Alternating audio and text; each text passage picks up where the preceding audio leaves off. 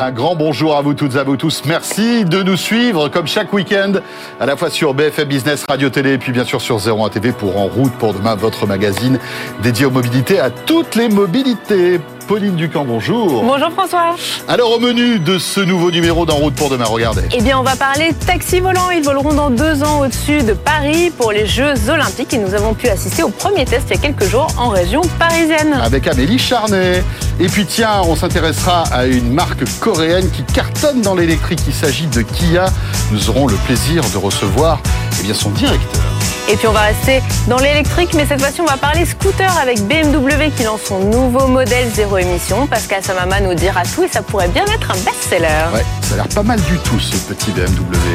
Et puis euh, on s'intéressera aux Drésiennes, aux trottinettes avec One Mile qui est spécialisé dans ces nouveaux modes de locomotion qu'on utilise, que vous utilisez peut-être au quotidien. Voilà euh, le sommaire de son route pour demain. Merci d'être avec nous et bienvenue.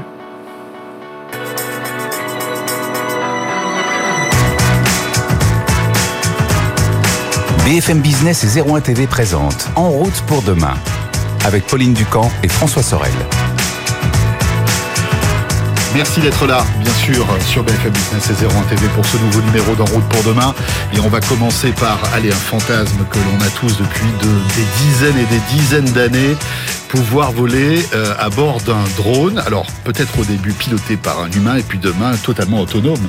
Complètement, parce que pendant les JO, l'ambition c'est en fait de ne plus se déplacer simplement par les routes, mais se déplacer aussi par les airs pour aller d'un endroit à un autre avec les fameux taxis volants. Alors on a eu la chance de euh, suivre les premiers tests de ces nouveaux engins euh, de déplacement. C'est Amélie Charnet qui a pu y assister, qui nous raconte tout sur le taxi volant de Volocopter.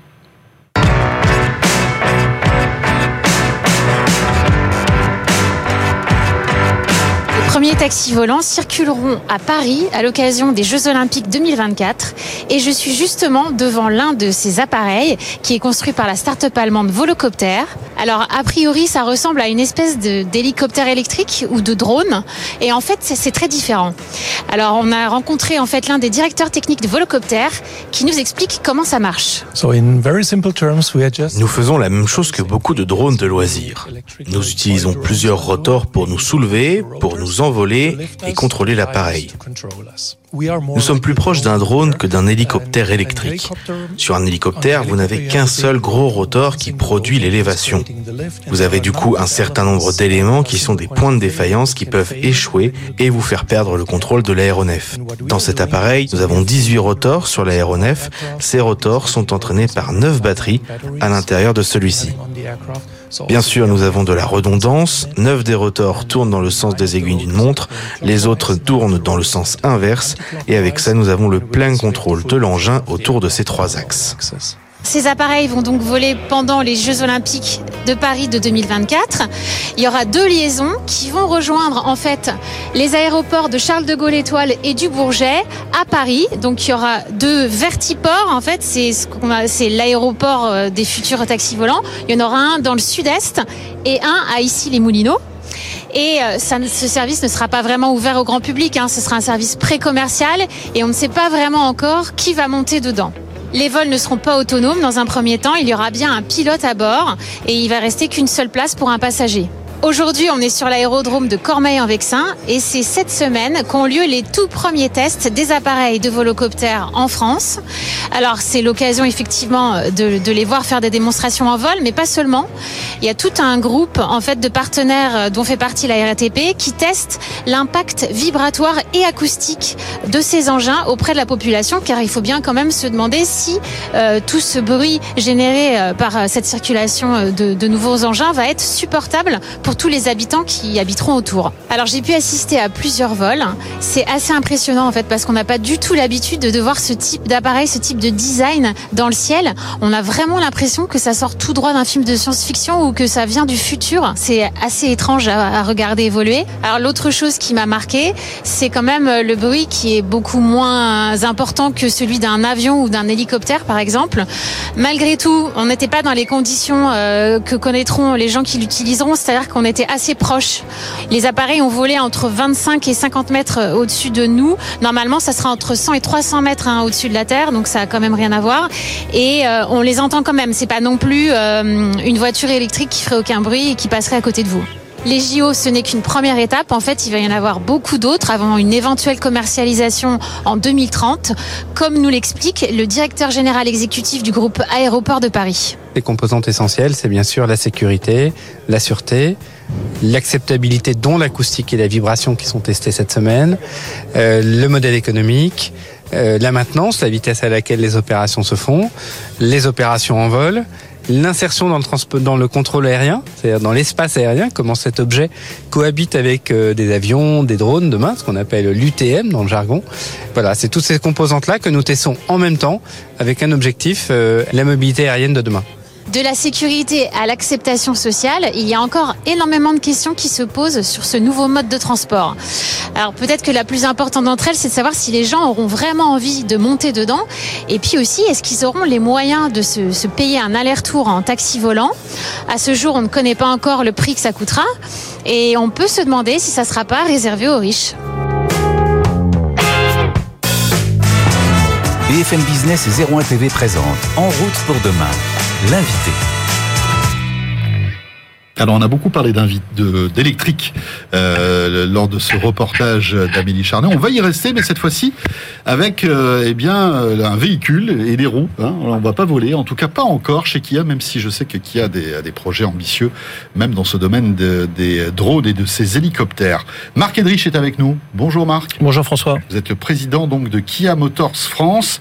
alors Pauline et Kia qui cartonnent en ce moment. Hein. Absolument, vous êtes une des marques en forme grâce notamment à l'électrique électromobilité, euh, voiture électrique, voiture hybride rechargeable, voiture, voiture hybride, vous avez fait plus 28% d'immatriculation, je voyais en janvier-février en Europe, ce qui est quand même euh, assez énorme dans un marché euh, plutôt plutôt atone. Vous avez remporté le titre de voiture de l'année, qui est une distinction européenne décernée par des journalistes avec le V6. Et puis vous avez présenté ce véhicule qu'on voit juste derrière vous, le V9, un gros concept de 4x4 de SUV électrique. L'électrique aujourd'hui chez Kia, on voit vraiment vos clients ont pris le pas, ça y est, ils y vont à fond. Alors. Euh, c'est vrai qu'on a un bel alignement de planètes, euh, mais c'est le résultat, on va dire, de, tout le travail effectué depuis dix ans. Donc, euh, pendant des années, les marques coréennes ont été des fois accusées d'être des copieurs et puis des suiveurs.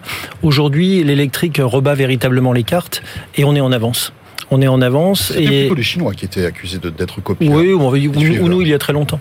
Mais euh, donc aujourd'hui ça rebat les cartes et on est en avance avec nos produits. Donc euh, EV6, vous le disiez, euh, a été élu voiture de l'année. C'est le, prix le plus prestigieux de la presse automobile dans le monde. c'est le plus difficile à obtenir, donc on en est très très fiers. Et bah, les clients commencent à le reconnaître. et les clients aujourd'hui se précipitent dans les concessions pour acheter des véhicules électrifiés, qu'ils soient électriques, plug-in hybrides ou hybrides. Qu'est-ce qui fait que le marché change actuellement et que l'électrique, euh, on peut parler des, statistiques de vente aujourd'hui, enfin des résultats de vente qui sont assez impressionnants. Hein. Qu'est-ce qui se passe? Alors aujourd'hui, si on parle de chiffres, vous voyez euh, le marché de l'électrique qui représente 12% du marché, 12-13% du marché. En revanche, ce que vous ne voyez pas, c'est le marché des commandes. Et sur le marché des commandes, là, on est beaucoup plus élevé. On est quasiment à une voiture sur quatre, des fois même une voiture sur trois, euh, qui sont euh, vendues aux clients. Donc ça présage une année 2022, voire même voire même 2023, qui sera encore plus encore plus électrifiée. Et je pense qu'on est on a des effets de seuil dans nos métiers. Et je pense qu'aujourd'hui, ben, comme vous le disiez, les, les clients ont pris le pas et sont prêts véritablement à considérer l'achat d'un véhicule électrique. Euh, le bouche à oreille commence à très bien fonctionner. Vous savez que quand on regarde les études marketing, on a 90% des gens qui roulent en électrique qui vont continuer à rouler en électrique et donc ils le font savoir à leurs amis, à leurs cousins, à leur famille et tout ça, ça se passe bien et la, la mayonnaise est en train de prendre. Il n'y a que 10% de déçus de l'électrique à peu près, oui. D'accord. Euh, c'est pas énorme, hein, honnêtement. Non. Enfin non, j'ai l'impression que c'est pas beaucoup, mais euh, c'est rien du tout parce qu'on c'est quand même une nouvelle façon de voir l'automobile, une nouvelle façon de la recharger. On a tous été éduqués euh, par les stations-service, les propos de nos grands-parents sur telle hmm. voiture qui fonctionne bien, celle-là tombe en panne, etc. On est un vieux business. et là, donc l'électrique rebat les cartes et pour les clients, donc en avoir 10% qui changent d'avis, c'est pas c'est pas dramatique. Alors justement, vous nous dites que vous avez sur certains modèles un tiers des gens qui choisissent de le prendre en électrique. On sait qu'aujourd'hui, on, on en a beaucoup parlé, l'industrie automobile est dans ce changement. En même temps, il y a toute cette pénurie de semi-conducteurs, il y a ces questions d'approvisionnement, de matières premières, de batteries. Enfin, ça a l'air, des fois, il y a des délais d'attente qui sont de plus en plus longs. Comment justement vous allez pouvoir satisfaire ces clients qui euh, commandent en masse de la voiture électrique? Bah, C'est toute la problématique. En fait, il faut anticiper. Donc, on a anticipé chez Kia, puisqu'on va dire que le, le, le, premier véhicule électrique que nous avons lancé, c'était en 2014, fin 2014, avec le soul électrique. Euh, quand on a fait nos prévisions de vente en 2020, en 2021 et pour 2022, on a vu l'électrique déjà très haut. Mais honnêtement, euh, ça dépasse nos attentes. Donc aujourd'hui, oui, si vous voulez acheter une EV6 par exemple, on va vous livrer la voiture entre novembre et euh, le, le mois de janvier. Donc on fait au mieux pour anticiper et puis euh, pour euh, demander à nos fournisseurs de pouvoir. Euh, au niveau des batteries que ça coince ça, ça, coince un peu partout. Il y a les semi-conducteurs, il y a les batteries, il y a les inverteurs. Enfin, vous avez toute, toute la gamme, on va dire, des pièces qui font un véhicule électrique.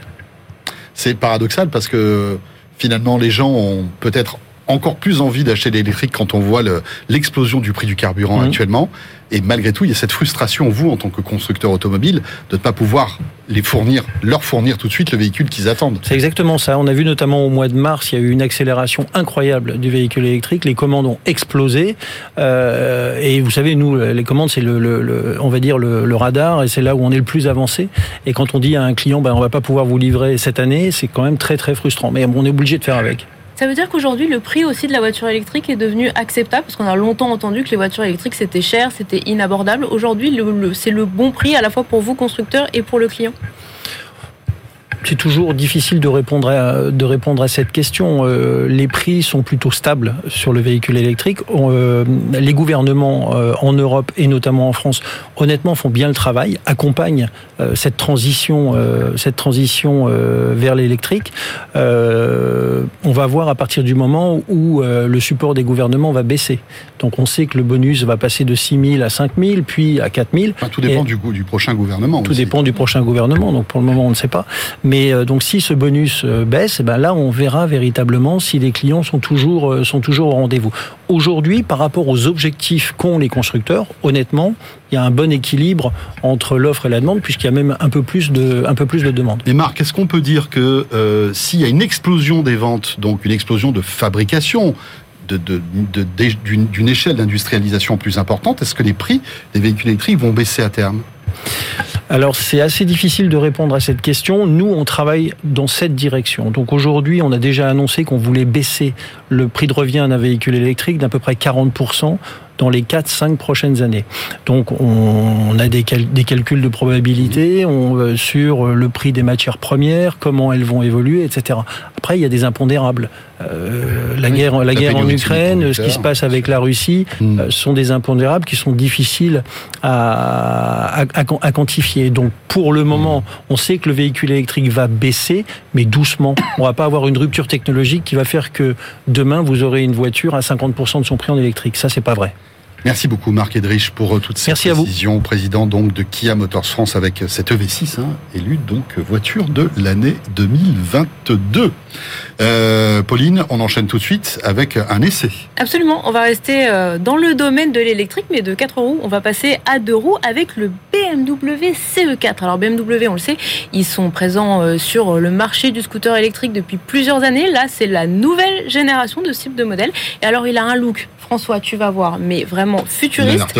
Et en plus, il y a des nouvelles techno à l'intérieur. Et euh, pour nous présenter tout ça, eh bien, on a Pascal Samama et Salah quoi BFM Business et 01 TV présente En route pour demain, l'essai.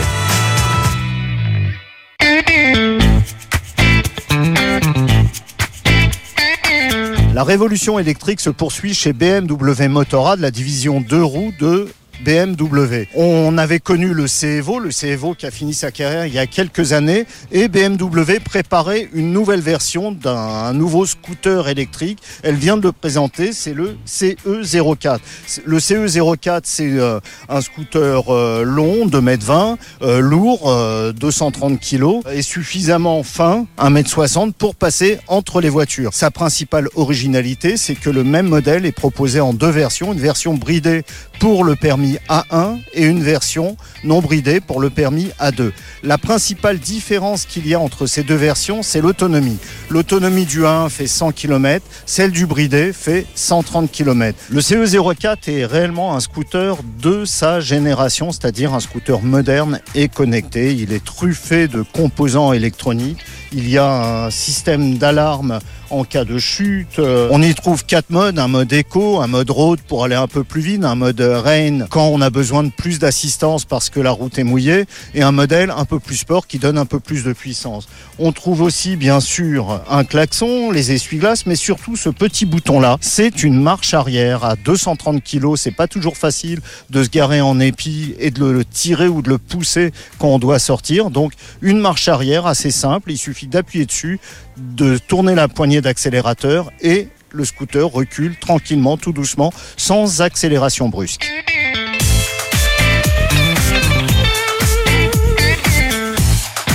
On vous a tout dit ou presque sur le CE04. Reste deux petits secrets qu'on va vous révéler. Le premier est dans cette malle, dans cette malle qui sert à accueillir un casque, mais aussi les câbles de rechargement.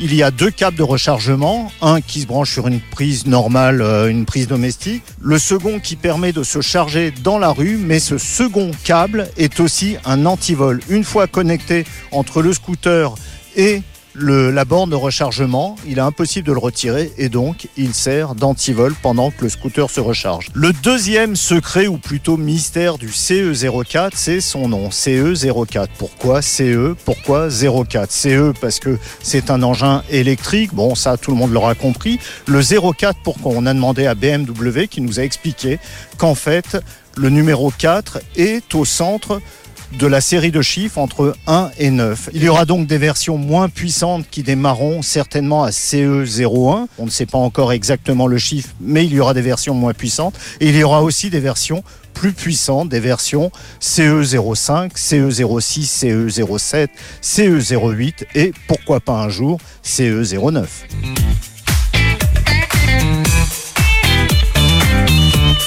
Reste le prix. Le prix est identique pour les deux versions A1 et A2. Il n'y a aucune différence. La version A1 et A2 coûte donc 12 150 euros. La version que nous avons testée est truffée d'options. Alors il y a la selle chauffante, les poignées chauffantes, il y a, un tas d'options de sécurité, il y a l'ABS, l'assistant de, direction, bref, il y a un tas de choses euh, qui coûtent un peu plus. Cette version-là, donc, avec cette peinture et toutes ces options coûtent un peu plus de 14 000 euros. BFM Business et 01 TV présente En route pour demain, en région. Avec Pauline maintenant, un acteur qui compte dans le domaine de la mobilité douce, euh, avec des vélos électriques, des draisiennes, des trottinettes. Il s'agit de One Mile qui est avec nous. Absolument, et nous recevons son fondateur, Laurent Vidcock. Bonjour. Bonjour. Bonjour. Merci beaucoup d'être avec nous aujourd'hui. Alors vous n'êtes pas venu tout seul, en plus vous êtes venu avec, c'est le dernier produit, le dernier bébé de One Mile, donc c'est un vélo pliant si je ne me trompe pas. C'est bien ça, oui, c'est bien notre nouveau bébé, effectivement. Euh, il s'appelle Nomade, c'est un vélo électrique euh, pliant 20 pouces, qui est vraiment euh, donc euh, le, le, gros gros besoin, un peu la, baguette de pain du boulanger que j'ai tendance à dire souvent, parce que finalement, euh, à peu près tout le monde aujourd'hui peut ressentir le besoin de rouler avec ce type de véhicule. Parce que One Mile, donc vous faites de la trottinette électrique, vous mhm. faites de la draisienne, vous faites aussi du vélo, et notamment l'une de vos spécialités, c'est de faire du vélo pliable. Donc on le voit juste derrière vous que justement là ce, coup-ci euh, tout replié parce que votre clientèle c'est vraiment une clientèle qui euh, bah, voilà fait plutôt du vélo de loisir et donc du coup a plutôt euh, le met plutôt dans le coffre, l'emmène plutôt avec avec lui.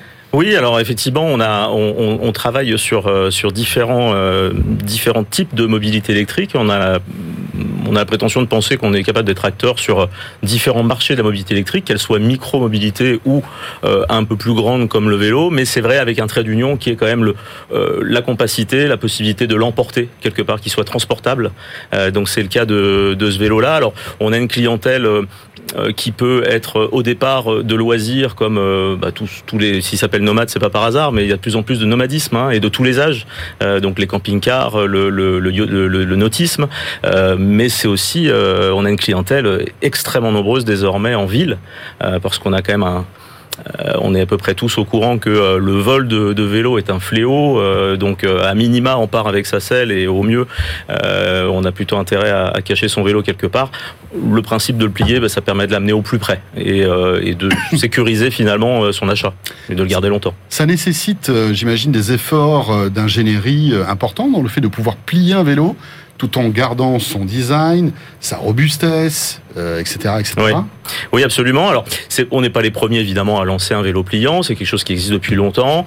Euh, il y a eu euh, des, des, il y a maintenant des, des, produits très très sérieux sur le marché déjà depuis euh, quelques années. La particularité chez nous, c'est qu'on est, alors on est bien concepteur et on est designer. Hein, on est totalement propriétaire de notre design.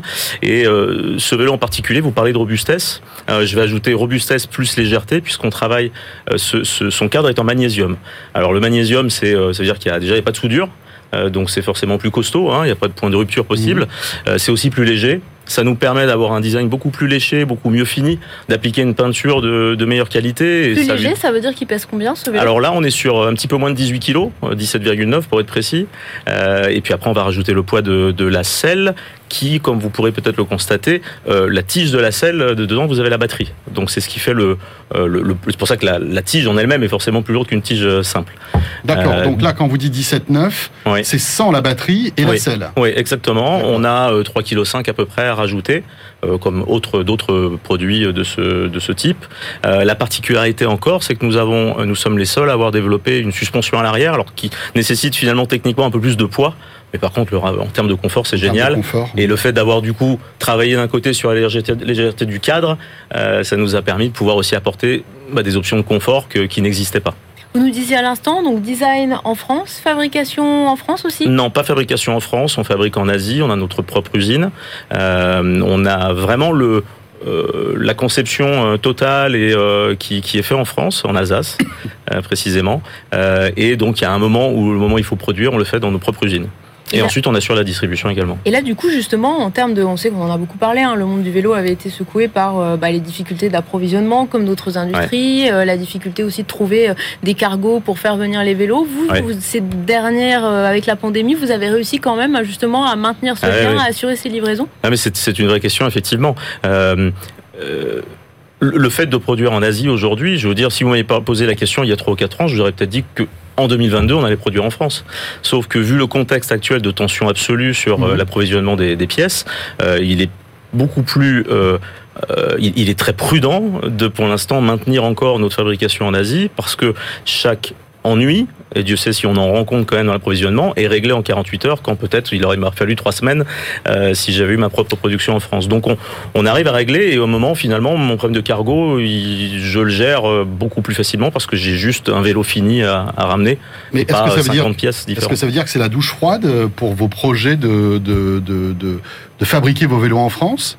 Non, c'est pas la douche froide, c'est du report. C'est du report. C'est vraiment du report. C'est du report. Alors, mais vous n'abandonnez pas l'idée. Ah non, absolument pas. Et puis, euh, alors aujourd'hui, il faut, faut savoir qu'effectivement, 100% de la production que nous que nous que nous générons, ou plutôt 100% des commandes que nous générons de l'Europe euh, sortent de l'usine et il y a, y a on, on, va sur quasiment aucun autre territoire. Donc l'usine en Asie fonctionne que pour l'Europe. Mm -hmm. Mais on a aussi des ambitions de travailler sur d'autres territoires comme les États-Unis, comme le Canada ou autres, euh, où là, de toute façon, euh, produire en Europe serait un peu compliqué. Donc on travaille aussi pour le marché mondial. Un mot sur le, vos autres produits, parce qu'on a parlé de oui. vélo, mais vous faites aussi des trottinettes, oui. des draisiennes aussi. Mm -hmm. euh, donc vous avez trois catégories de produits, hein, c'est ça? Oui, c'est ça. On, on, est, on est vraiment, euh, on essaie de faire le pont entre toutes ces mobilités. Euh, on s'est fait connaître historiquement par la draisienne, puisqu'on avait un, un, un, produit vraiment très très novateur qui rentrait et qui rentre toujours, parce qu'il est toujours commercialisé dans le coffre d'une Smart. Et d'ailleurs, je vais préciser le terme. C'est le, le terme, c'est maintenant c'est cyclomobile. vous avez peut-être entendu parler. Ça date du mois de janvier, mais euh, il s'avère que à l'époque où il y a eu la nouvelle loi d'orientation des mobilités, on avait un petit peu mis de côté tous les véhicules qui avaient une selle. Euh, là, on disait bah, c'est des scooters, faut les immatriculer, etc. Donc ça a un petit peu fait un flop au niveau des ventes.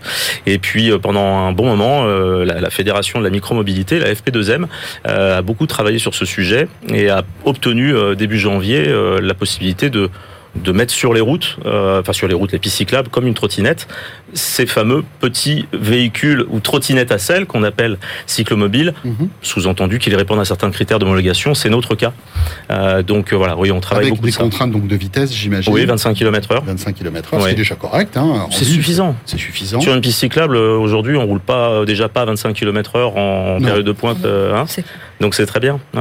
Et c'est des les gens qui conduisent ou qui, qui, qui roulent en cyclomobile sont des gens en général très consciencieux. Euh, conscients de leur euh, équilibre ou de leur manque d'équilibre potentiellement, euh, conscients du danger de, de, de, de, rouler à deux roues.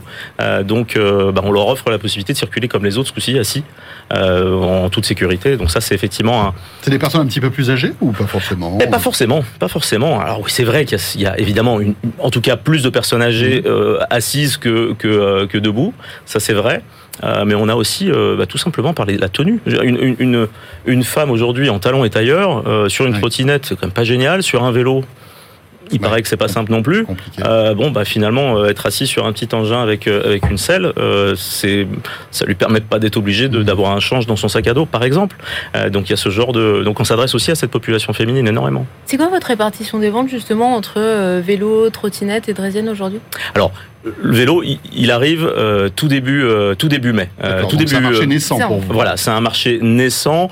On avait déjà travaillé sur ce qu'on appelle le speed bike, euh, mais je vais, je vais, je vais faire court là-dessus, euh, qui est, qui est toujours en catalogue, qui est un vélo 45 km heure, donc c'est entre le vélo et euh, voilà, sur un design un peu de l'ancienne Peugeot 103 des années 70-80 dont, dont, certains ont la nostalgie et dont je fais partie. Euh, mais en tout cas, voilà, on avait fait déjà nos premiers galops d'essai, mais le pur VAE, c'est effectivement tout nouveau. Donc il arrive début mai. Ça sera notre best-seller très clairement. C'est celui qu'on va vendre le plus, c'est évident, parce qu'on s'adresse à un... Parce que la demande est forte. Oui, oui. Et ça, voilà, on s'adresse à un vrai marché, en plus, qui, il sera qui, à combien, est prêt. Ce, vélo? À 1990 euros. D'accord. Mais c'est vrai que le cyclomobile est un, va, va reprend beaucoup, beaucoup de, de force, puisque en plus, on est vraiment, euh, j'insiste, je fais ma pub, hein, mais euh, on est les seuls aujourd'hui à répondre aux, critères euh, réglementaires du cyclomobile. On se fera rattraper, et tant mieux, par des confrères. voilà. Mais Nomade, notre, notre futur best-seller. il arrive en mai. Merci beaucoup. Il arrive début mai, voilà. Laurent Vidcock, fondateur donc de One Mind, un constructeur, en tout cas une marque que vous avez peut-être, tout comme nous, découvert aujourd'hui. Pauline, on sera là la semaine prochaine, bien sûr. Absolument, François. Merci à tous de nous avoir suivis pour ce numéro d'En route pour demain. On se retrouve avec plaisir la semaine prochaine. À très bientôt.